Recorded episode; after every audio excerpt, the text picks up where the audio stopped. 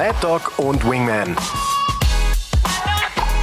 Der Tennis-Podcast von Sky. Mit Michael Stich und Patrick Kühnen. Hallo liebe Freunde, herzlich willkommen zum einzigartigen Tennis-Podcast Mad Dog und Wingman mit unserem lieben Paul Häuser. Haben natürlich ganz viel zu besprechen in dieser Folge. Die US Open sind vorbei. Ihr habt uns drei Wochen nicht gehört. Das kam uns vor wie gefühlte drei Monate. Aber jetzt sind wir da und es gibt eine Neuheit. Normalerweise sprechen wir uns natürlich vor dem Podcast immer so ein bisschen ab, worüber wir reden wollen, was die Themen sind. Ich habe jetzt gerade eine klare Ansage gemacht als der Mad Dog, der verrückte Hund quasi.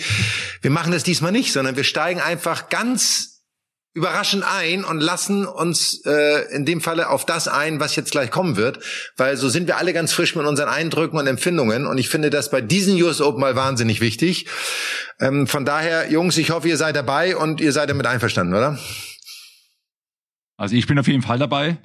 Äh, eine Fahrt ins Ungewisse ist es ja wirklich nicht, weil die US Open so spannend waren. Da gibt es einiges äh, zu berichten, einiges zu besprechen, aber ich freue mich drauf. Feuer frei, let's go. Feuer frei. So, und wir haben natürlich einen, und da fangen wir gleich mit an, der war vor Ort. Einer hat das Glück gehabt, in New York gewesen zu sein. Und äh, ich war extrem neidisch. Patrick, du hast mir geschrieben aus New York. Übrigens, ich bin gerade in New York. Ich weiß nicht, was für Emojis ich dir geschickt habe, aber sie gingen von Lachen bis Weinen. ich habe mich für dich gefreut, war aber auch neidisch. Wie war's? Du warst da für die äh, BMW Open bei American Express und hast äh, die Meetings gehabt, aber hast wahrscheinlich auch ein bisschen was gesehen, oder? Ja, ich bin natürlich nach New York jetzt erstmals nach drei Jahren wieder und äh, ich meine, du kennst auch New York, ne? Also New York paar Tage ist immer wieder überragend. Ich finde es immer wieder super, dort zu sein, ein paar Tage. Es ist wirklich wie Luft holen, äh, diesen, diesen Vibe dort auch mitzubekommen. Wir hatten dort Meetings, werden dort bei den Grand Slams äh, immer die Neuerungen der ATP auch äh, diskutiert, was alles so, so geht, wo es hingeht, welche Richtung es geht. Aber ich war auch auf der Anlage und zwar äh, ein paar Stunden äh, am ersten Tag, an dem ich da ankam und ähm, es war Wahnsinn, was los war. Das hat sich übrigens wieder gespiegelt, auch in den Gesprächen mit vielen Turnierdirektoren. Fast alle hatten Rekordzahlen. Da spürt man mal, wie groß auch die Freude und das Interesse der Fans international ist, wieder zu den Turnieren zu kommen. Und auch bei den US Open war es logischerweise knallvoll und ähm, ja, also auch paar Mega-Matches gesehen. Ich habe Holger Rune da nochmal mir angeschaut gegen Peter Gjovcik in der ersten Runde. Ich habe dann weiter auch mal Brandon Nakashima mir angeschaut gegen Dimitrov. Also es war schon auch super spannend. Und ich habe eine Rekordsumme gezahlt für eine Flasche Wasser. Nee, Lass uns schätzen, ich weiß es nicht. Paul, wir schätzen jetzt. Ich sage, die Flasche Wasser hat gekostet, ich glaube, die waren zweistellig. Ich Na. sag 11,50 Dollar. Wie viel? Also erstmal 0,5 oder ein Das Liter? ist wieder Paul, ja, ne? Das ist wieder Paul, ne? 0,5. Nein, 0, 0,75. 0,75. Okay, nee, niemals zweistellig. Niemals. Das ist. Ja, komm. Ja, ich hoffe mal, ich hoffe mal nicht mehr als 5 Dollar. Ja, 8,50. Na naja, komm. Lagen wir beide genau dazwischen ja, sozusagen. Ja, ja, ja. Gut, gut, Jungs, gut, gut, Jungs. Ja, ja. Also äh, es hat aber massiv erfrischt, weil auf der Anlage ist natürlich brutal heiß gewesen. Sag mir mal ganz kurz, ich kenne ja die neue Anlage gar nicht. Ich war zwar während der Meetings ja da, aber ich habe den, den, den Arthur Ashe Court nie gesehen. Ich kenne den Louis Armstrong, ähm, was ja damals der größte Tennis Center Court der Welt war. Ich glaube mit 22 oder 24.000 Zuschauern. Ähm, jetzt ist alles überdacht. Wie wie ist die Atmosphäre? Weißt ja, man hat es ja auch im Fernsehen gesehen. Völlig anders, wenn das Dach zu ist, ganz andere Art des Spiels. Wie ist das, wenn du da tagsüber bist mit diesen beiden riesen Center Courts? Also ich fand die Stimmung sensationell. Es ist äh für mich nochmal eine deutliche Entwicklung nach vorne jetzt auch. Vor allem äh, sind äh, einige der Außencourts auch wirklich größer geworden. Ähm, es gibt auch äh, die, diesen Platz 17, auf dem jetzt wirklich auch total spannende Matches stattgefunden haben. Der ist größer geworden. Es wurden also gerade auf der Anlage insgesamt, also ich habe jetzt kein Match gesehen bei geschlossenem Dach, muss ich sagen, aber auf der Anlage insgesamt, die wurden mehr Plätze quasi besser in Szene gesetzt, so also bessere Facilitäten auch geschaffen für die Zuschauer. Und auf den Plätzen war natürlich Wahnsinnsstimmung. Ähm, das hat wirklich sehr dazu beigetragen und die Anlage wurde weiterentwickelt, positiv weiterentwickelt. Also das Erlebnis auf der Anlage ist überragend, immer schon gewesen. Aber jetzt hast du eben nicht mehr so viele Stehplätze auf den Außencourts oder bist zu eng zusammengefärscht und musst schauen, dass du überhaupt was sehen kannst auf den Außencourts, sondern es ist äh, aufgeräumter, es hat mehr, es gibt mehrere Plätze mit, mit kleinem Center Court Charakter und das ist äh, absolut super. Das haben die äh, Amerikaner dort wirklich sehr, sehr gut gemacht und äh, du auch die Stimmung auf der Anlage, gerade im, im Merchandise. Ich bin immer wieder überrascht in New York bei den US Open. Merchandise, T-Shirts in den Shops, was da los war, war unfassbar. Paul, du nix. Ja, und äh, wie war das mit den anderen Turnierdirektoren? Das würde mich jetzt auch noch interessieren. Auf wen freust du dich da besonders? Wie ist generell so die Stimmung? Und wie erlebt man dann auch so einen, so einen Tennisbesuch in New York? Ja, es ist ja ein Treffen mit Kollegen, mit, äh, mit vielen bekannten Gesichtern. Ich habe Rainer, Rainer Schüttler auch dort logischerweise getroffen, der fürs Genfer-Turnier dort war. Ähm, meinen ehemaligen Manager Gerard Sobanian, der seit vielen, vielen Jahren ja Madrid äh, eben auch für Madrid verantwortlich ist. Und viele, viele andere. Äh, es ist ein tolles Zusammenkommen immer wieder, wo neue Strategien, neue Wege auch vom ADP-Board besprochen werden und wurden. Und ähm, es war das erste Meeting nach langer, langer Zeit wieder in New York und es war total positiv und die Entwicklung auf der Tour geht auch meines Erachtens nach in die richtige Richtung.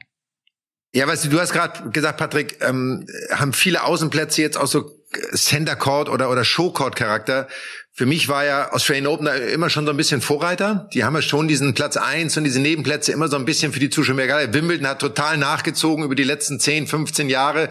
Und jetzt auch die US Open. Hast du das Gefühl, das ist auch so ein bisschen, ist ja nur ein Gefühl, so ein Wettrüsten zwischen den Grand Slams? Äh, hast du das Gefühl, jeder will noch so ein bisschen mehr als der andere? Ja, ich habe so das Gefühl, alle sind auf dem gleichen äh, Zug aufgesprungen. Ähm, die Australier haben natürlich von der Anlage her viel Platz immer schon gehabt, war eine wahnsinnig große Anlage und haben das sehr, sehr gut genutzt. Ähm, in Paris, glaube ich, war es die größte Herausforderung oder ist nach wie vor eine große Herausforderung. Aber ich habe trotzdem das Gefühl, dass alle Grand Slams sich bemühen, dem Sport, also dem Tennissport, noch mehr zu geben. Zum einen für die Spieler und zum anderen auch für die Zuschauer, denn äh, im Endeffekt wissen wir beide, auch wenn du auf dem Platz spielst und es ist wirklich was los und der Funke springt über zwischen Spieler und Zuschauer, dann ist das natürlich sensationell. Ähm, vor allem, wenn du gut spielst. wenn du schlecht spielst, naja, dann geht jeder anders. Dann auch. Ja, dann auch, genau. Aber ähm, es gibt eben mehr Plätze, die diesen Showcourt-Charakter haben und das finde ich einfach klasse und äh, das war an der Stimmung auch zu spüren, dass das bei Spielern wie auch bei Fans wahnsinnig gut ankommt. Super. Bevor wir jetzt auf die, auf den wirklichen Verlauf der US Open kommen bis zum Ende, würde ich gerne einmal vorweg, so als, als Anreiz, einmal die deutschen Spieler besprechen. Wir müssen natürlich einmal ganz kurz auf die Deutschen eingehen. Das Abschneiden war ja bis auf Jule Niemeyer, muss man sagen, die sehr stark gespielt hat, war das ja eher ernüchternd, nennen wir, würde ich jetzt mal so nennen. Ähm, wie seht ihr das beide? Wie, wie habt ihr das wahrgenommen und äh, was heißt das für die Zukunft so ein bisschen? Ja, ich war ja immer schon ein Freund davon, äh, das wirklich auch individuell zu betrachten. Alexander Zverev hat gefehlt aufgrund der Verletzung. Oskar Otte kam gerade zurück nach einer langen Knieverletzung auch. Also das erste Match seit vielen Wochen. Schwierig auch für ihn, da direkt wieder reinzukommen. Ähm, da war er sicher nicht in Bestform und ähm, bisschen schade finde ich, dass Gravitz Mies so früh raus sind, muss ich ehrlich sagen. Da habe ich mir ein bisschen mehr erhofft äh, und den Jungs auch die Daumen gedrückt, dass sie weiterkommen, aber im Doppelfeld ähm, ja ist ist auch so viel Tagesform abhängig und äh, gerade durch die Tiebreak-Situation so viel äh, von ein paar Bällen abhängig. Hat leider nicht geklappt. Ähm, Jule Niemeyer hat da für mich weitergemacht, wo sie in Wimbledon quasi aufgehört hat. Ähm, sie kommt auf der großen Bühne sehr, sehr gut zurecht und ähm, macht das, finde ich, sehr gut. Und äh, ich habe mit Rainer auch ein bisschen drüber gesprochen, der für das Fed Cup Team auch verantwortlich ist, der auch sagt, also dass äh, Julie Meyer auch ihren Weg gehen wird. Und äh, mir macht es immer Spaß, ihr zuzuschauen. Aber bei den Herren ist auch natürlich dadurch, dass Jan-Lennart Struff bisschen zurückgefallen ist, jetzt nicht mehr in den ersten 100 steht, auch so eine kleine Lücke äh, gekommen. Und äh, Daniel Altmaier hat ein tolles Match gespielt gegen Yannick Sinner, trotzdem dann im fünften glatt verloren. Da waren die Reserven bei Sinner deutlich größer. Also im deutschen Herrentennis, ja, brauchen wir jetzt auf eine Rückkehr von, von Alexander Zverev, aber es muss bitte was passieren. Aber es ist gut, dass du ansprichst. Daniel Altmaier, wirklich großartiges Match gegen Yannick Sinner, gegen den zwei Sätze zu gewinnen. Sinner hatte danach das Match des Turniers gegen Alcaraz, der hatte Matchball gegen Alcaraz und Jule Niemeyer, die war gegen die Turniersiegerin Iga Swiatek Satz und Break vorne. Also das sind wirklich schon, klar, am Ende war es dann auch glatt im dritten 6-0 für Swiatek, aber trotzdem sind es Ergebnisse, die zeigen, sie kann, klar, noch nicht reicht es noch nicht für einen Zweisatz-Sieg gegen, gegen Sviontek, aber sie kann mit ihr mithalten und sie kann sie fordern. Und Julie Niemeyer jetzt im Ranking ist hier in die Top 75. Wenn sie die Punkte von Wimbledon auch noch bekommen hätte, glaube ich, dann wäre sie jetzt Top, Top 40. Also das macht Lust auf mehr. Und wir dürfen nicht vergessen, wir hatten ja Oskar Otte im Podcast, der kam jetzt von dieser Knie-OP erst zurück. Da hat er dann auch jetzt Hubert Hurkacz in der ersten Runde. Also das ist völlig in Ordnung. Ja, finde ich auch. Also man muss ja auch dem dem Ist-Zustand so ein bisschen Tribut zollen. Du hast gesagt, Peter Jovcik und äh, die, Jung, äh, die Jungs, die da gespielt haben, erste Runde, sind schon lange dabei, sind sicherlich jetzt nicht mehr am Zenit ihrer Karriere, sondern auch eher jetzt, sage ich mal, am Auslaufen, ohne dass ich das negativ meine. Oskar Otte, glaube ich, hätte aus meiner Sicht heraus wahrscheinlich nicht spielen sollen. So, ich glaube, es wäre besser gewesen. Auf der anderen Seite ist natürlich erste Runde was? Preisgeld 80.000 Dollar mittlerweile. Natürlich auch wahnsinnig verlocken, muss man auch irgendwo verstehen. So, und jedes Match ist vielleicht besser als eine Trainingseinheit. Ähm, was ich sehr schön fand, ähm, wir haben bei den Juniorinnen ja ein äh, Doppel im Finale gehabt, ähm, was ich super spannend fand. Carolina Kuhl und Ella Seidel. Also das, du hast vorhin Kevin Krawitz und Andreas Miese angesprochen, Patrick. Ja, schade, aber das ist doch toll, dass die Juniorinnen, das was ich da gesehen habe, ich habe nicht viel gesehen, aber das sah schon sehr, sehr eingespielt aus, dass die schon häufig Doppel auch trainiert haben zusammen. Und ich finde es auch wichtig, dass wir, ähm, Michael, wir hatten ja damit öfter schon, da öfter schon drüber gesprochen, ich finde es einfach auch wichtig, dass die Jugend auch die Grand Slams spielt, dass die ITF-Tour auch von den Jugendlichen gespielt wird. Der eine mehr, der andere weniger, aber ich selbst habe die Tour gespielt, ich habe das total gut gefunden. Du bist eben mit den Besten in der Jugend dann auch zusammen, kannst dich dort messen und besonders die Grand Slam Turniere, du spielst eben dein ITF-Jugendturnier immer in der zweiten Woche eines Grand Slam-Turniers und bekommst diese ganze Atmosphäre mit, schnupperst da rein, siehst auch die tollen Matches, die Superstars äh, wirklich auch live spielen. Das macht schon viel aus und äh, das äh, Juniorinnen-Doppel war ein absolutes Highlight, ein absoluter Lichtblick äh, in der gesamten äh, Turnierbetrachtung aus deutscher Sicht natürlich. Tolle, tolle ja. Leistung. Das wird sicherlich auch ein Thema sein, wenn wir denn in zwei Wochen dann mit Dietloff von Arnim, dem aktuellen DTB-Präsidenten, sprechen werden. Genau dieses Thema auch, warum wir bei den Jungs zum Beispiel keinen dabei hatten. Würde mich wirklich interessieren. Und ich kann das, was du sagst, nur, nur wirklich auch bestätigen. Ich durfte einmal ein Jugend Grand Slam spielen. Und zwar, als ich 86 äh, deutscher Jugendmeister war, durfte ich zu den US Open fahren. Ähm, 86 und durfte mein einziges Jugend Grand Slam spielen. Und ich weiß, ich war total baff über die Größe, die schiere Weite, die, die, die Spieler, die da waren, die Top-Leute, die du sonst nur aus der damals ARD und ZDF kanntest, so, ähm, die du plötzlich live gesehen hast. Ich habe damals im Einzel verloren gegen Jeff Tarango. Wird dir noch was sagen? Berühmt geworden mal durch seinen Vorfall in Wimbledon. Genau, durch die Ohrfeige seiner, seiner damaligen Frau oder Freundin. Bruno, Frau, glaube ich. So, äh, genau, Bruno Rebeu. Gegen Alexander Bruns übrigens damals im Match. Genau, genau. Die genau. nicht einverstanden und hat dem Schiedsrichter dann mal gezeigt, was sie von ihm hält, ja. Genau. Und ich weiß, meine, meine Familie war damals in Kanada mit dem, mit dem Wohnmobil unterwegs und wir haben dann halt telefoniert und das Telefonieren war ja wahnsinnig teuer. Es gab keine Handys. Du musstest irgendwie aus dem Hotel, kostete dann das Telefon keine Ahnung, zwei Dollar die Minute oder Noch was auch immer. Immer einen Münzsprecher gehen damals einwerfen, ja. So, und ich weiß noch, als ich meinem Bruder erzählte am Telefon, übrigens, ich habe gegen Jeff Tarango verloren, war seine Antwort nicht schade, sondern wie kannst du denn gegen den verlieren? Sehr gut. Aber ich und will noch, noch eine besondere. Ja, ja, erzähl mal weiter. Aber ich will noch eins dazu, dazu sagen, wirklich ein wichtiger Punkt. Also bei den Jugendturnieren, bei den Grand Slams, das Mitspielen ist ja eine Sache, aber sich aufzuhalten in diesem ganzen Zirkus, auf dieser großen Bühne, dann auch in der Umkleide zu sein, ja auch mit diesen Topspielern, vielleicht auch mal eine Möglichkeit zu haben, einen Top 20, Top 30 ADP-Spieler vielleicht einmal einzuschlagen für sein Match, einfach da mal ein bisschen rumzuhängen, dort zu trainieren, die Atmosphäre schnuppern, das macht's doch aus. Das ist doch irgendwie das, was du auch mitnimmst, was hängen bleibt. Bei dir das Match gegen Tarango, aber die Atmosphäre ist doch das, was du mitnehmen willst, was so wichtig ist für die jungen Spieler, um dann auch äh, noch mehr Motivation rauszuziehen, wo es hingeht.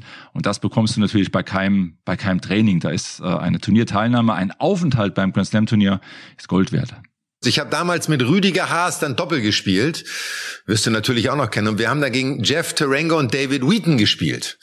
So, also Tarango war mein mein keine Ahnung, mein schwarzes. Äh, Nein, aber pass auf, Tiritan Wengo, äh, Whedon Terengo haben damals äh, Doppelspieler kennen das australisch gespielt, was ja damals sehr selten war so.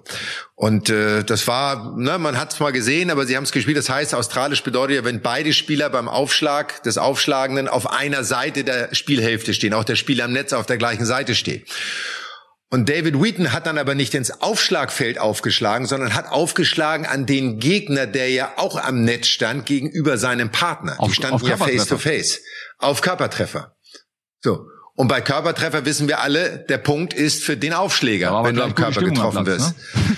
Da war super Stimmung. Äh, ich habe ich hab die harte Schule gelernt sozusagen. Und das, was du sagst, ganz zum Schluss noch dieses sich auf der Anlage aufhalten, der Respekt, den man hat vor den Großen, ähm, diese Ehrfurcht, dieses, wenn man Ivan Lendl sieht, wenn man John McEnroe sieht, wenn man Björn Borg sieht damals, überhaupt nicht den Mut hatte, zu denen überhaupt hinzugehen, überhaupt sich im Kreis von zehn Metern dort aufzuhalten und das einfach nur zu sehen und zu sagen, das will ich auch mal, das ist schon wahnsinnig besonders. Deswegen auch meine Empfehlung immer wieder, gebt den Jugendlichen, egal wie gut oder schlecht sie sind, wenn sie sich dafür qualifizieren können, gebt ihnen die Chance dahin zu fahren, weil das sind Erfahrungen fürs Leben, die kannst du mit nichts anderem äh, gleichstellen.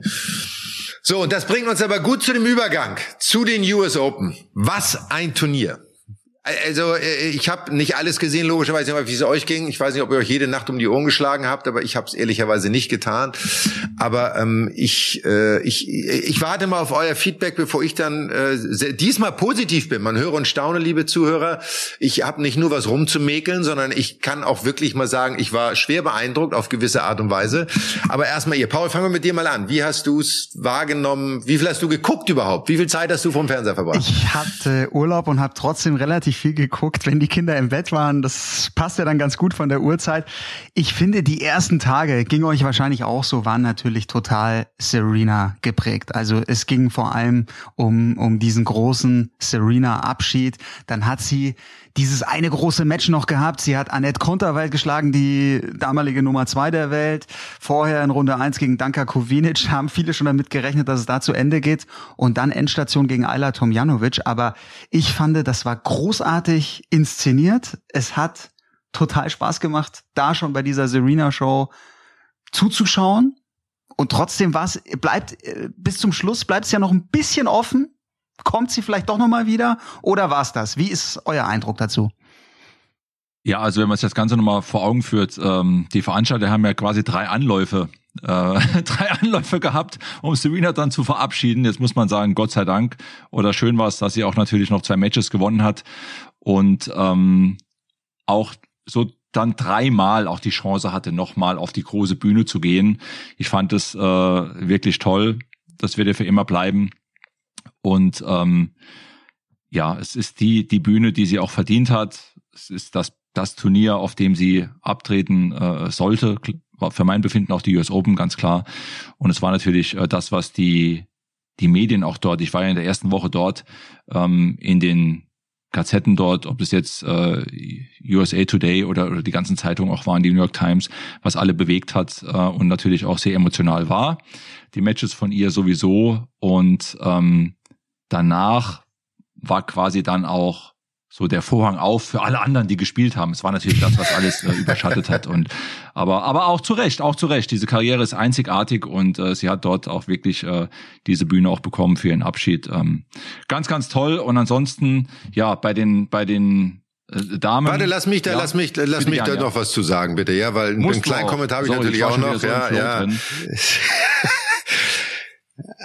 Also ich äh, fand auch, die Bühne hat sie verdient, wie du gesagt hast, ist natürlich für so einen Veranstalter immer schwierig, eine ungesetzte Spielerin dreimal auf dem Center Court anzusetzen. Ich glaube sogar dreimal Nightmatch. Und wenn ich es richtig. Und Doppel äh, auch noch Night, äh, Night Session. Ja. Und Doppel, gut Doppel kann ich noch verstehen dann auch so, weil das ist dann nicht das Hauptmatch, sage ich mal, aber dreimal Einzel so. Ähm, aber ihr habt das beide zu Recht gesagt, sie hat das mehr als verdient. Sie ist eine der Größten des Sports äh, und nicht nur des Tennissports, sondern des Sports insgesamt. Ich habe natürlich gedacht, als sie das erste Match, das habe ich gesehen, als sie auf den Court gekommen ist, äh, ich habe gedacht, die geht zur Abendveranstaltung, nicht, dass sie noch Pumps angehabt hätte irgendwie oder Stöckelschuhe oder irgendwie sowas. Das war mir dann wieder ein bisschen too much inszeniert. Da bin ich vielleicht aber einfach zu bodenständig und zu langweilig und zu traditionalistisch. Ich weiß es nicht. The Queen of the Queens. Ja, aber dann hätte sie auch noch am besten mit so einem weißen Schleier irgendwie auflaufen können. Aber mal losgelöst davon, ähm, es war toll zu sehen und ich wünsche ihr wirklich, das meine ich aus der eigenen Erfahrung, wissen, wie es ist, wenn man in so einem Moment abtritt und nicht, ne, ich bin eine, ein kleiner Wurm im Vergleich zu Serena Williams, aber ähm, ich wünsche ihr, dass sie nicht wiederkommt. Ich wünsche, dass sie das wirklich als letztes Turnier nimmt und diesen Abschied, dieses Erlebnis auch mitnimmt, weil äh, es kann nichts mehr kommen, egal bei welchem Turnier was besser wird. Und, ähm, und von daher finde ich das äh, toll, äh, genau so, wie es hätte sein sollen. Und das ist genau der richtige Abschied gewesen. Und das war natürlich dann, wie du richtig gesagt hast, Patrick, und dann jetzt, jetzt spiele ich dir den Ball wieder zurück, ähm, für die Damenkonkurrenz. Danach konnten alle anderen Namen auch mal erwähnt werden und durften auch teilnehmen an diesem Turnier. Ähm, was äh, Sviontek natürlich, muss man sagen, trotz allem sehr solide der Erwartungshaltung gerecht geworden sehr beeindruckend, muss ich auch sagen, auch mit den Nerven umgegangen und alles, was da war. Ähm, Ange Jabeur wieder unfassbar viel Sympathien gewonnen und, und sich da toll durchgespielt durch ihr tolles Tennis. Also war, glaube ich, auch das richtige Finale, oder?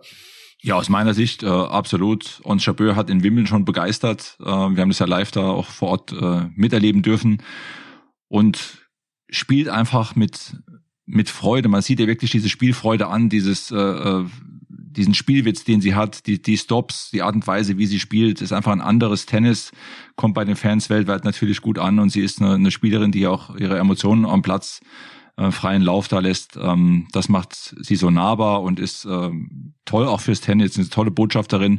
Und Siontek, die ja in Wimbledon äh, überraschend ausgeschieden ist, war äh, aus meiner Sicht also auch sehr fokussiert, sehr, sehr diszipliniert, in ihrem Spiel und äh, von Athletik natürlich auch geprägt, aber hat letztendlich dann doch ihr Spiel durchgezogen. Und ähm, ich würde mal sagen, dieses Mal hat noch die Gradlinigkeit, die Athletik die Oberhand gehabt, aber Ons Jabeur ist für mich dran am ersten Grand Slam-Titel.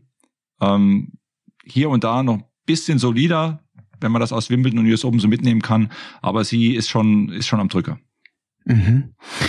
Ja, finde ich, finde ich ganz spannend. Ich, vom Flair her, von, von diesem Charisma, auch von dieser Ausstrahlung auf dem Court, hat natürlich Jabeur auch noch mal ein bisschen mehr fürs Publikum zu bieten. Ich finde Sviontek, es ist so beeindruckend, die ist erst 21, aber das ist alles schon sehr, sehr mechanisch, die zieht ihr Ding durch, man merkt, dieses, sie hat ja ganz gezielt schon, schon lange auch psychologisches Training. Jetzt hat die ihren dritten Slam gewonnen und sie dominiert in diesen Finals auch. Die hat jetzt die letzten zehn Finals 20 zu 0 Sätze. Also das ist wirklich, das ist krass. Und trotzdem, man wünscht sich ein bisschen fürs Tennis, muss ich schon sagen, ein bisschen mehr Charisma, dass da vielleicht eine Gegenspielerin kommt. Das will ich jetzt gar nicht sagen, um Sviontek da zu entwerten. Aber es ist wirklich jetzt in der Weltrangliste sehr, sehr dominant. Und sie erinnert mich ein bisschen so von der Ausstrahlung an eine Justine Henin, denn die hatte jetzt auch nicht so dieses, ja, flashige. Aber ja, vielleicht kann ja auch mal eine Ons Chabeur, Caro Garcia hat jetzt gut mitgespielt und auch von der Coco Goff erwarte ich mir natürlich in Zukunft da noch einiges, dass, dass da wirklich eine Iga Swiatek noch viel mehr herausgefordert wird. Also ich verstehe, was du meinst. Ich glaube komischerweise auch, dass deswegen die Sympathien in so einem Finale eher einer, bei einer Ons Chabeur liegen, weil sie auch die unterlegene Spielerin ist. Also weil sie genau diese Physis, dieses Athletische nicht hat. Also deswegen ist sie immer so ein bisschen der Underdog. Durch ihre Spielweise hat sie sowieso Sympathien, weil sie halt sehr kreativ, innovativ spielt, überraschend spielt. Aber es ist natürlich die Generation der Spielerinnen und auch der Spieler, wenn wir gleich zu den Herren kommen. Es geht natürlich um Athletik. Es geht um Fitness. Es geht um mentale Einstellung. Es geht darum, jeden Punkt zu spielen. Und wir haben aber ein negatives Beispiel bei den Damen, was wir auch nehmen müssen. Wir hatten letztes Jahr mit Emma Raducano die Überraschungs Siegerin aus der Qualifikation heraus, die die US Open gewinnt. Erste Mal in der Geschichte des Tennissports. Dies Jahr verliert sie erst so eine ganz glatt in zwei Sätzen. Und äh, ich glaube nicht überraschend, weil es ja eh ein sehr durchwachsenes Jahr für sie gewesen. Aber ich glaube, wenn sie dann in die Kabine geht, hat die erstmal durchgehalten und hat gesagt, Gott sei Dank ist das jetzt erstmal vorbei. Das glaube ich übrigens auch. Was meint ihr? Das glaube ich auch. Also da, da bin ich ganz bei dir. Ähm, sie hat ja auch viele Trainer schon jetzt gewechselt in diesen äh, zurückliegenden Monaten. Äh, für mein Befinden äh, war auch seit dem US Open Sieg auch so außen herum, also neben dem Platz wahnsinnig viel los. Sie hat natürlich enormes äh, Vermarktungspotenzial, Aber letztendlich äh, geht's ja geht's ja trotzdem um, um ums Tennisspielen. Ähm, und ich kann mir schon gut vorstellen, dass sie jetzt sowas wie einen Rucksack abgelegt hat nach diesem US Open Erfolg, den sie ein Jahr mitgetragen hat. Und, und hoffentlich und vielleicht und hoffentlich auch sowas wie einen Neuanfang jetzt äh, äh, hinbekommt und äh, so ein bisschen auch, obwohl sie reifer geworden ist, viel erlebt hat, mit diesen Erfahrungen sowas wie Neuanfang schafft und wieder so ein bisschen zurückkommt in ihre spielerische äh, Stärke auf dem Court.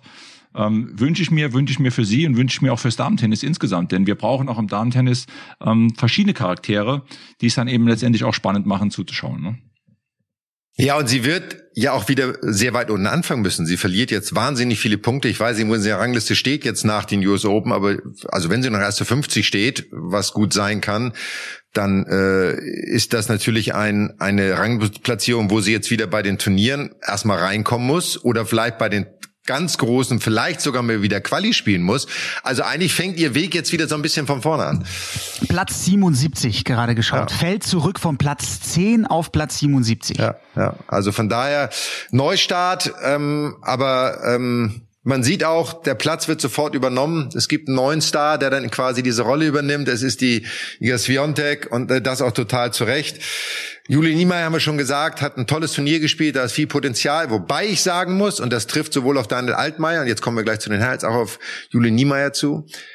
Andere Spieler in dem Alter aus anderen Nationen schaffen es dann halt, solche Matches zu gewinnen und nicht 6-0 im dritten wie Jule Niemeyer dann zu verlieren oder auch ein Daniel Altmaier dann im fünf Sätzen zu verlieren, weil am Ende kannst du dir dafür nichts kaufen. Ja, schönes Ergebnis, aber bringt dich nicht weiter. Und das ist so eine Frage, die man sich, glaube ich, generell nicht heute, aber mal stellen muss. Warum fehlt dann das letzte bisschen Bereitschaft, Ehrgeiz, diesen letzten Meter nochmal zu gehen, den uns, und jetzt schaffe ich perfekt den Übergang, unsere beiden Finalisten im Herren-Einzel einfach gezeigt haben. Also ähm, ich war von beiden schwer beeindruckt, aber jetzt habe ich schon wieder zu viel Redezeit. Jetzt seid ihr erstmal dran. Herrenfinale, Einschätzung. Ja, was, was für mich ähm, also wirklich bemerkenswert ist, nach diesen Fights, die Alcaraz schon vor dem Finale ja auch gespielt hatte und äh, besonders natürlich das Match gegen Sinner nach abgewehrtem Matchball, ähm, so frisch zurückzukommen für dieses Finale. Jetzt kann man natürlich sagen, das Finale ist natürlich logischerweise das wichtigste Match, aber er hat natürlich auch schon eine Strecke hinter sich gehabt beim Turnier und äh, da so frisch zurückzukommen und und so dominant das Finale zu spielen, äh, das war schon überragend. Ähm, Kaspar Ruth. Sprachlos, Paul. Ja, also es ist wirklich, nein, das war für mich absolut, ich, ich habe mir gedacht vor dem Finale so, wow, Kaspar Ruth gegen Alcaraz, habe mir die Matches vorher angeschaut, wer wie viel Zeit am Platz verbracht hat, wer ja. wie enge, wie ja. viele enge Matches auch gespielt hat. Und von daher habe ich gedacht, Mensch, Kaspar Ruth, der ist so, so diszipliniert, so, wie soll ich sagen, so, so geradeaus durch dieses Turnier spaziert. Ähm, so, so wie er eigentlich das ganze Jahr eben auch gespielt hat, äh, auch das Finaljahr in Paris erreicht hat bei den French Open. Und habe mir gedacht, wow, also wenn Alcaraz ein bisschen müde ins Finale kommt, hat Ruth eine Chance, obwohl ich natürlich spielerisch Alcaraz grundsätzlich vorne sehe, wenn beide aufeinandertreffen.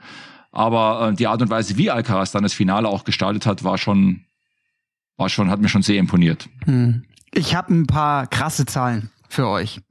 Die, also dieses Turnier von Alcaraz, ähm, ja, das ist eins für die Superlative natürlich. Vor dem Finale schon 20 Stunden, 19 Minuten auf dem Platz gestanden. Am Ende sind es 23 Stunden und 39 Minuten und das ist Rekord. Es war noch nie bei einem Grand Slam Turnier ein Spieler länger auf dem Platz gestanden. Er hat den Rekord von Kevin Anderson aus dem Wimbledon Turnier gebrochen. Anderson, ihr erinnert, erinnert, euch damals gegen John Isner dieses eine, eine Match und dann im Halbfinale, äh, im Finale gegen Djokovic konnte er ja gar nicht mehr laufen. Jetzt hat Alcaraz, ich frag, frag mich auch, wann, wann fährt er dann mal auf der Felge? Wann kann der nicht mehr? Der hat natürlich diesen, diesen immensen Vorteil, er ist 19 Jahre jung. Und da ist, glaube ich, so dieser, dieser eine Tag Pause bei einem Grand Slam Turnier Gold wert. Ist das so? Seht, seht ihr das auch so? Du siehst mir ja schon wieder die ganze Zeit Kopfschütteln, ne? also für Zuhörer, ich sitze hier, während Paul das sage, ich schüttel den Kopf. Nicht, weil Paul mit der Annahme Unrecht hat, sondern weil ich das, wir haben schon mal drüber gesprochen, auch ich glaube bei der Kommentierung von Wimbledon dieses Jahr, war auch die Frage, ah, wenn jemand so lange auf dem Platz steht und er kommt dann zurück, wie anstrengend ist das? Aus meiner Erfahrung heraus, Alcaraz hat viel gespielt. Er ist jung, er hat eine Athletik, hat eine auch fast eine ansatzweise wie Federer eine perfekte Motorik. Was ich damit meine, er hat eigentlich die perfekten Körperproportionen in seinem Körper zwischen Beinen, Oberkörper, Armen. Das passt perfekt. Das heißt, der Aufwand, den er betreibt, ist ein viel geringer als ein Yannick Sinner zum Beispiel. Ein Yannick Sinner muss viel mehr Aufwand betreiben, um das Spiel zu spielen, was er spielt.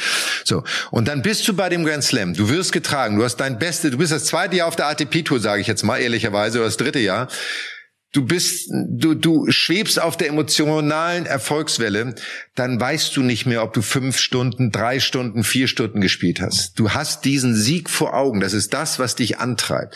Und es spielt keine Rolle, Rolle ob er 20 Stunden und Rüd auch 18 Stunden oder was auch immer. Es ist eine reine mentale Einstellungsfrage, glaube ich nach wie vor. Wenn du einmal den Zweifel zulässt, ich könnte ja müde sein, dann bist du müde. Wenn es das, das aber richtig, nicht gibt, ja. und ich glaube, ich glaube auch ein Juan Carlos Ferrero ist da so, der sagt, das Wort müde gibt es nicht. Das ist nicht Existenz in unserem Sport, in unserem Sprachgebrauch. Und deswegen ähm, äh, würde ich den Faktor ausschließen, Emotionen. Ich muss sagen, es war am Ende ein engeres Finale, als man gedacht hat. Äh, Rüd hat im dritten Satz Satzbälle gehabt, die Alcaraz sehr, sehr souverän und äh, hoch motiviert abgewehrt hat. Es gab noch eine Szene, ich glaube auch im dritten Satz, wo äh, die nicht unentscheidend war aus meiner Sicht, wo Rüd nach einem Ball gelaufen ist, der dann zweimal aufgesprungen ist, was der deutsche Schiedsrichter nicht gesehen hat. Er hat den Punkt dann selber Alcaraz gegeben. Hätte er das nicht getan, hätte Alcaraz beim eigenen Aufschlag 15-40 gehabt schon im dritten Satz. Dann wäre schon eine Breakchance da gewesen. Aber alles in allem ist Alcaraz der bessere Spieler, der vielfältigere Spieler, der kreativere Spieler. Und ich war immer so ein bisschen kritisch, Paul. Du weißt immer, wenn du mit Alcaraz kamst, hast du gesagt, ja, mit Alcaraz. Ähm, ich revidiere das äh, nach diesem Turnier wirklich, weil er mich in allen Bereichen total überzeugt hast. Auch wenn ich die Power, die manchmal da ist, übertrieben finde, aber es ist das Spiel in der heutigen Zeit und war auch, auch von beiden, muss ich sagen, äh, restlos begeistert. Ich habe noch einen Wert, der dürfte euch beiden richtig gut gefallen. Und weil du nämlich diese zwei abgewehrten Satzbälle gerade angesprochen hast, Michael, wie hat er sie abgewehrt? Da vorne am Netz. Er war im Finale gegen Kaspar Rüth. 45 Mal am Netz und hat 34 Mal davon den Punkt gemacht. Und das waren ganz entscheidende Punkte. Und dieses Element, ich finde, das ist das perfekte Zeichen auch für die Zukunft. Da vorne kann man die Big Points holen, da kann man die Punkte abkürzen. Und Alcaraz hat einfach so viel mehr zu bieten. Ja, ich gebe dir recht. Ich habe auch manchmal das Gefühl, diese Kraft, gerade bei der Vorhand, da, da übertreibt das einfach manchmal. Aber geht's euch auch so? Sein Spiel ist schon sehr, sehr komplett und trotzdem braucht man eigentlich nicht viel Fantasie, um zu sagen, hm, da gibt's schon noch so Bereiche, wo er sich enorm verbessern kann in den nächsten Jahren. Aber welche sind das? Aufschlag, Aufschlag, total. Also der ist gut, aber der ist ja erst 19, da, da kann ja schon noch was kommen. Der Kick ist gut, aber er macht wenig freie Punkte, finde ich, mit dem Aufschlag. Und dann natürlich, ich finde schon, dass er bei der Vorhand viele Unforced Errors, viele schießt, dass die manchmal zu wild ist. Und ja, Ansonsten, ich weiß jetzt nicht, wo er sich, wo er sich in puncto Athletik und, und Beinarbeit, da glaube ich, kann man sich nicht mehr verbessern. Das ist ja, das ist ja das Nonplusultra und das hast du ja auch gemerkt, wie das Publikum da jedes Mal, wenn der gerannt ist, die sind ja ausgeflippt, weil er, weil, weil es einfach äh, das schnellste äh, ist, was es zurzeit auf dem Markt gibt hier. Also das ist, das ist einfach Wahnsinn. Alcaraz hat die, die Zuschauer schon letztes Jahr in New York so begeistert, als er Tsitsipas geschlagen hat und dieses Jahr noch mehr. Also der Hype ist enorm dazu.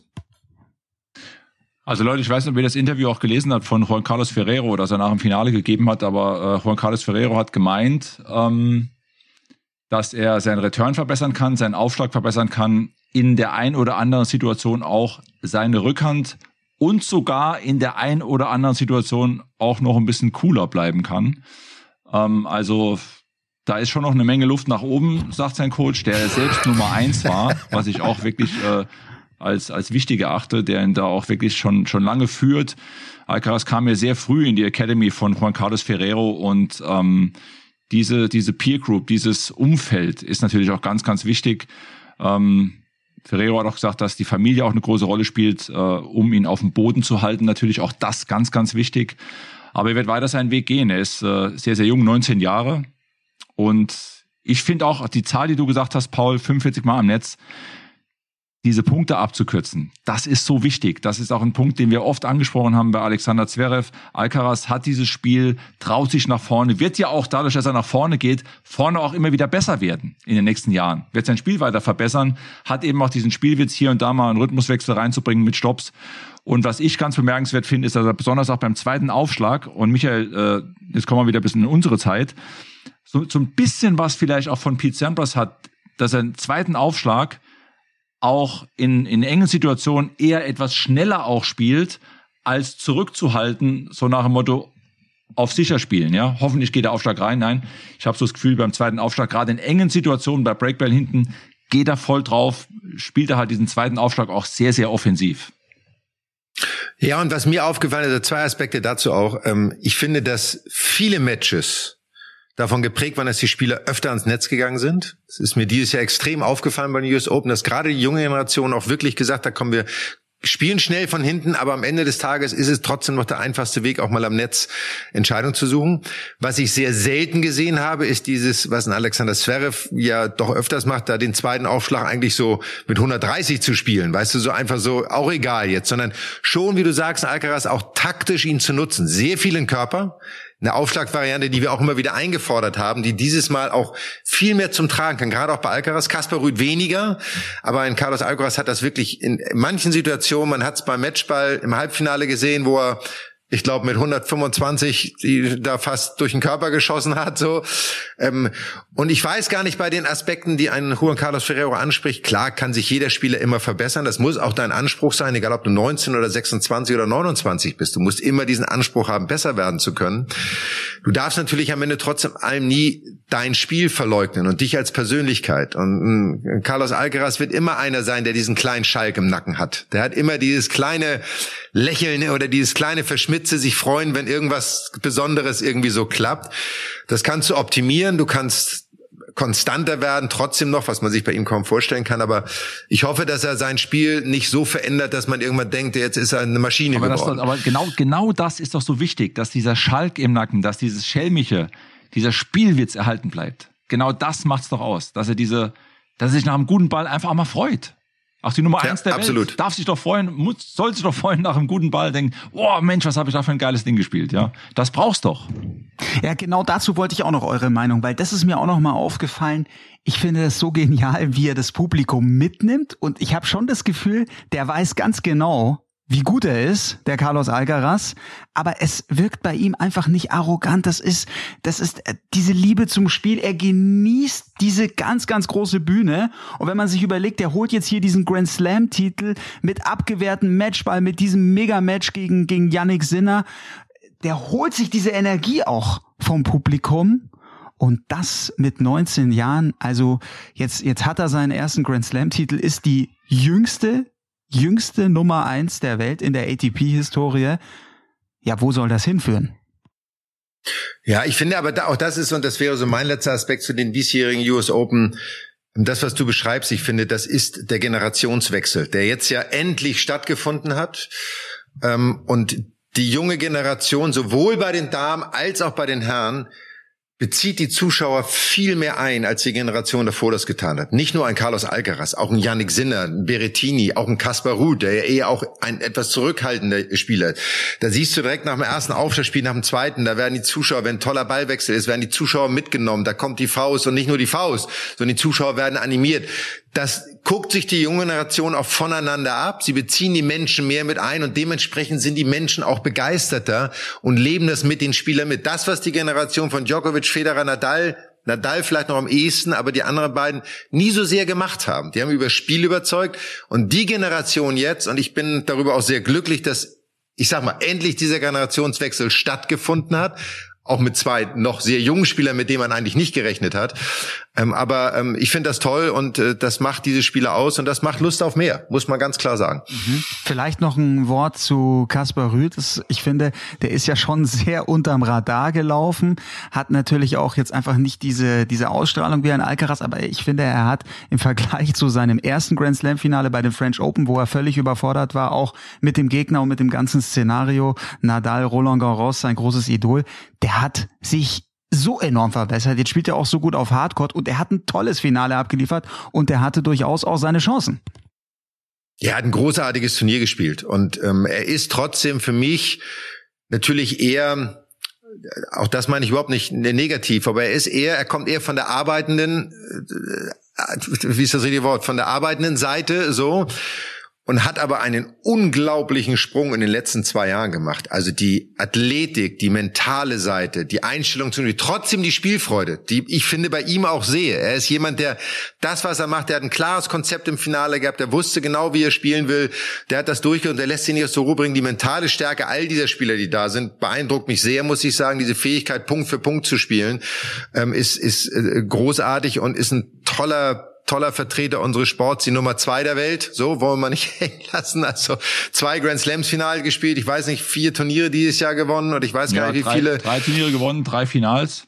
Habe ich nachgeschaut, zwei Grand Slam Finals und hat aus meiner Sicht, Michael, das nehme ich gern mit auf, für mich so ein bisschen dieses, dieses Wechselspiel, diese, jetzt ist die Chance da drauf zu gehen so aus der Defensive raus in die Offensive umzuschalten und draufzugehen mit der Vorhand, das hat er, finde ich, enorm verbessert. Also sucht auch, sucht mehr und mehr die Chancen, selbst zum Punkt auch zu kommen. Und für seine Körpergröße wird er unglaublich gut. Ja. Und ist jemand auch, der, und der wird sich da noch sehr verbessern, glaube ich, dieses, wie wir es nennen, das Transition Game. Er kommt mehr nach vorne, er verweilt nicht zu lange an der Grundlinie.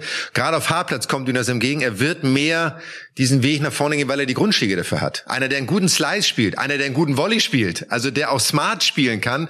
Und wenn das noch ein bisschen mehr fokussiert wird, dann wird er auch schwer ausrechenbar sein mit seiner Athletik, seiner Physis, seiner mentalen Stärke. Auch einer, der jetzt auch die nächsten Jahre, Gott bleibt, sei, bleibt, er soll verletzungsfrei bleiben, ähm, da oben auch mitmischen kann. Und da kommen wir jetzt verletzungsfrei zu unserem letzten Thema, müssen wir einmal kurz ansprechen. Alexander Zverev, jetzt äh, nächste Woche oder diese Woche müssen wir sagen, weil wir kommen ja diese Woche raus, ähm, ist der Davis Cup in Hamburg ähm, und Alexander Zverev kann nicht dabei sein, weil er wieder eine Verletzung hat. Paul, ich glaube, du bist da am dichtesten oder am besten informiert. Ja, es, es ist die alte Verletzung am Fuß und ich zitiere ihn, ich habe wohl zu viel gemacht und jetzt extreme Schmerzen, hat er am Montag bei der Pressekonferenz des DTBs vor dem Davis Cup gesagt, kann deswegen nicht mitspielen. Er habe sich bei einem intensiven Aufbautraining ein Knochenödem im Fuß zugezogen und es besteht die Gefahr, dass bei einem Einsatz der Knochen im Fuß sogar brechen könnte. Und dann sagt er, würde ich für meine Karriere sehr viele und sehr lange Probleme bekommen. Und er habe aufgrund der Schmerzen zuletzt nicht mehr wirklich laufen und gehen können. Und das klingt für mich schon jetzt fast nach Saison aus, nach einer längeren Pause. Ja, du, ich äh, kann dazu nur sagen, also für alle, die mal verletzt waren, äh, Verletzungen muss man einfach auskurieren. Ähm, das Wichtigste überhaupt, die Gesundheit steht an allererster Stelle.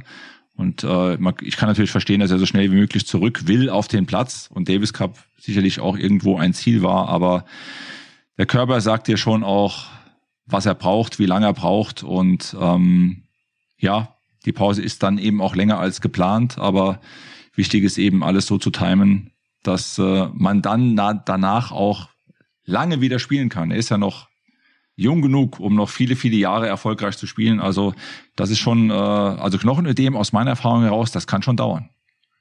Ja, also und das heißt auch, der hat sich natürlich jetzt nicht in Hamburg bei diesen zwei oder drei Trainingseinheiten überlastet, sondern das ist ja etwas, was über einen längeren Zeitraum entsteht. Das heißt, die Trainingssteuerung wird wahrscheinlich zu viel gewesen sein. Vielleicht der eigene Ehrgeiz von ihm auch, ne? ein bisschen zu viel gemacht zu haben, weil er unbedingt wiederkommen wollte. Auch dieses Ziel US Open zu haben, was wir schon, als es passiert ist, haben, ist relativ unrealistisch gewesen aus unserer Sicht heraus. Und er ist noch so jung, er braucht diese Zeit, er muss sich keinen Stress machen. Der kann noch zehnmal US Open und alle anderen Grand Slams spielen. Ähm, natürlich kommt, und das merkt er natürlich auch, natürlich kommt jetzt schon wieder die nächste Generation. Ja, klar, klar, das klar. sind schon wieder die, die fünf, sechs Jahre jünger sind als er. Aber das macht es ja auch spannend, sich selbst wieder herauszufordern. Wir wünschen ihm natürlich alles Gute, die ne, schnelle Genesung, dass er jetzt auch wirklich sich die Zeit nimmt, um im nächsten Jahr gerade aus Train Open auch wieder voll anzugreifen und auch wieder voll fit zu sein. Aber weil du es ansprichst, die Gemengelage und die haben ja natürlich alle geguckt. Jetzt, jetzt schauen wir auf die US Open. Ein Stefanos Tsitsipas und auch ein Alexander Zverev, die haben jetzt noch keinen Grand Slam gewinnen können. Jetzt hatten wir Carlos Alcaraz, der gewinnt jetzt seinen, seinen ersten Grand Slam und ich möchte auch da bei diesem Finale Alcaraz ruht, möchte ich auch nochmal die Parallele ziehen zu dem Finale vor zwei Jahren bei den US Open, wenn ihr euch erinnert. Zverev Team. Ist vielleicht jetzt auch ein bisschen unfair, das war auch ein ganz anderes Szenario. Aber ich hatte das Gefühl, Alcaraz, der spielt einfach viel mehr um zu gewinnen. Und Zverev und Team damals, die hatten am Ende ja wirklich die Hosen voll. Also die haben gespielt, um nicht zu verlieren. Ging's euch auch so, wenn ihr den Vergleich zieht, oder sagt ihr, das ist jetzt Quatsch, so kann man das nicht vergleichen? Ja, ich glaube, solche Matches zu vergleichen ist immer schwer. Aber bei Carlos Alcaraz hast du das Gefühl einfach, der hat extreme Freude am Tennisspiel als solchem. So, der hat eine unfassbare mentale Stärke, die ist ihm gegeben zu einem gewissen Teil und auch transportiert durch Juan Carlos Ferrero, der das auch sehr ähnlich hatte, muss man sagen, diese innere Ruhe. Aber er wäre nicht todtraurig gewesen, also er wäre traurig gewesen, er hat gesagt, wenn ich diesmal nicht gewinne, ich nächstes Mal. So, es ist, trotzdem spiele ich mein Spiel. Trotzdem habe ich Spaß. Trotzdem nehme ich das hier alles mit, was da ist. Und trotz allem, er weiß, dass da eine große Erwartungshaltung ist. Plus unser Thema Druck, ne, wie entsteht Druck? Druck entsteht aus dir selbst heraus und nicht von außen. So, und äh, er scheint damit sehr gut umgehen zu Wie auch ein Kaspar Rüth. Ich meine, zwei Grand Slams Finals in einem Jahr zu spielen, das muss man erstmal machen. Das ist schon eine besondere Leistung auch. Und äh, zu Alexander Zverev, ich meine, Alexander hat ein Grand Slam Finale jetzt US Open gespielt, soweit ich das weiß, ne? Ähm, und äh, und hat es noch nicht geschafft. Er hat ohne Frage das Potenzial, aber es kommen junge Spieler nach. Die Breite der Spieler, die es können, wird größer. Und äh, dementsprechend wird man sehen. Aber wir wünschen ihm natürlich, dass er das äh, im Fokus behält und äh, wir sind uns sicher, dass er da äh, alle Chancen hat, das auch zu erreichen ja, es bleibt auf jeden Fall, es wird die nächsten Monate, Jahre, und das ist, glaube ich, auch ein, vielleicht ein schönes Schlusswort für diese Folge. Es wird einfach spannend. Es kommen neue Gesichter, es sind neue Topspieler da.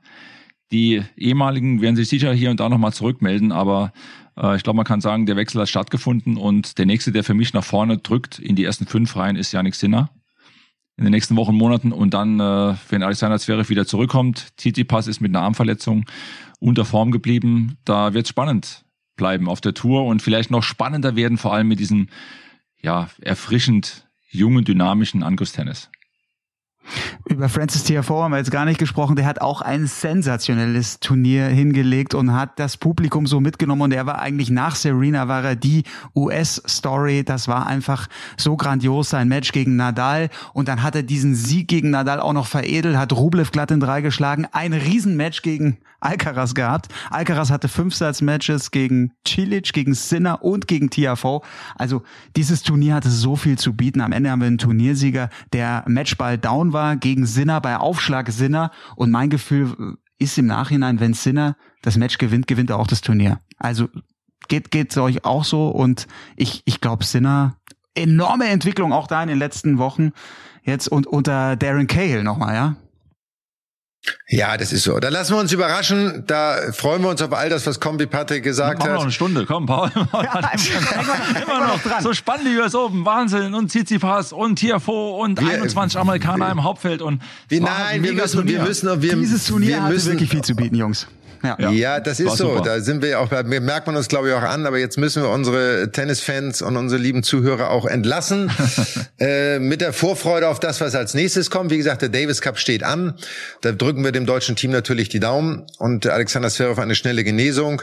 Und wir freuen uns äh, auf unsere Fans und Zuhörer äh, auf die nächste Folge, wenn wir mit Dietler von Arnim sprechen werden, DTB-Präsident, mal über das deutsche Tennis, Status quo des deutschen Tennissports, neuer Turnierkalender, eventuell auch mit ihm zu diskutieren, was passiert denn dort mit dem Hamburger Turnier, all diese ganzen Fragen, die uns natürlich brennend interessieren. Und wir müssen natürlich immer wieder unsere Freunde von, jetzt kriegst du wieder durcheinander, Paul. Backstage Boxen, Boxengasse. Unsere Freunde von Backstage Boxengasse, die natürlich alles zur Formel 1 und über die Formel 1 zu berichten haben. Da passiert ja auch sehr viel, was da kommen wird mit Mick Schumacher, mit Sebastian Vettel, wer wird Weltmeister? Ich glaube, noch fünf Rennen haben wir noch vor uns irgendwie. Also Verstappen dominiert, ja. Ja, aber wer weiß so. Auf jeden Fall, da hört ihr all das zur Formel 1. Wir freuen uns auf die nächste Ausgabe. Und Jungs, danke. Das war genau die Spontanität, die ich haben wollte. Nicht vorher absprechen und so, das machen wir nächstes Mal bei Herrn Dietler von Anim auch. Mal gucken, was dabei rauskommt. Ja, genau. ja, schauen wir mal. Bis dahin. Alles klar. Passt auf euch Mach's auf. gut da draußen. Bis demnächst. Tschüss. Ciao.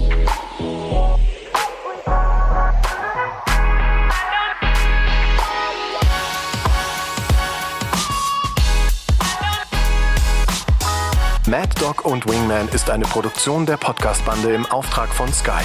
Neue Folgen gibt's alle 14 Tage, immer mittwochs, überall, wo es Podcasts gibt.